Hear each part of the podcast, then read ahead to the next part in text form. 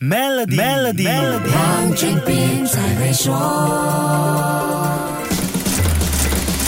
你好，我是黄俊斌。每当我们听到官方呼吁节省用水，第一时间想到的是天气炎热，蓄水池的水位下降，不节省用水，万一治水，日常生活就很不方便了。做生意的朋友，尤其是餐饮业，更是害怕治水了。如果我跟你说，国际大企业现在把节省用水当成重大 KPI，而且这会影响品牌形象和产品销量，你信吗？世界上很多地方面临水源短缺和水资源安全的问题，大型企业每天的用水量就成了关注的焦点。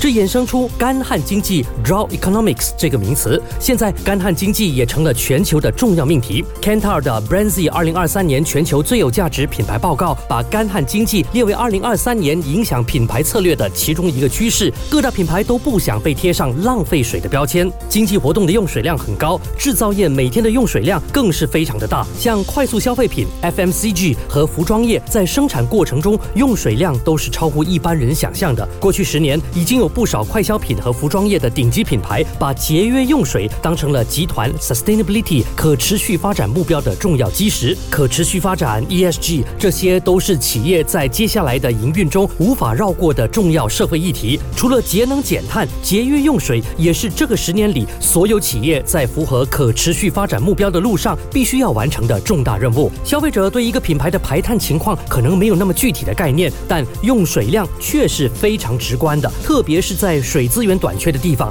如果一个品牌被认为浪费水，你想那些吃到水工不足苦头的消费者会有什么反应呢？好，先说到这里，下一集跟你说一说世界人口如何影响品牌趋势。守住 Melody，黄俊斌才会说。黄俊斌才会说。Maybank Trade Financing，您的最佳贸易伙伴，将贸易文件转换为资金，轻松简便满足您的运营需求。详情请浏览 maybank.my/sme-trade。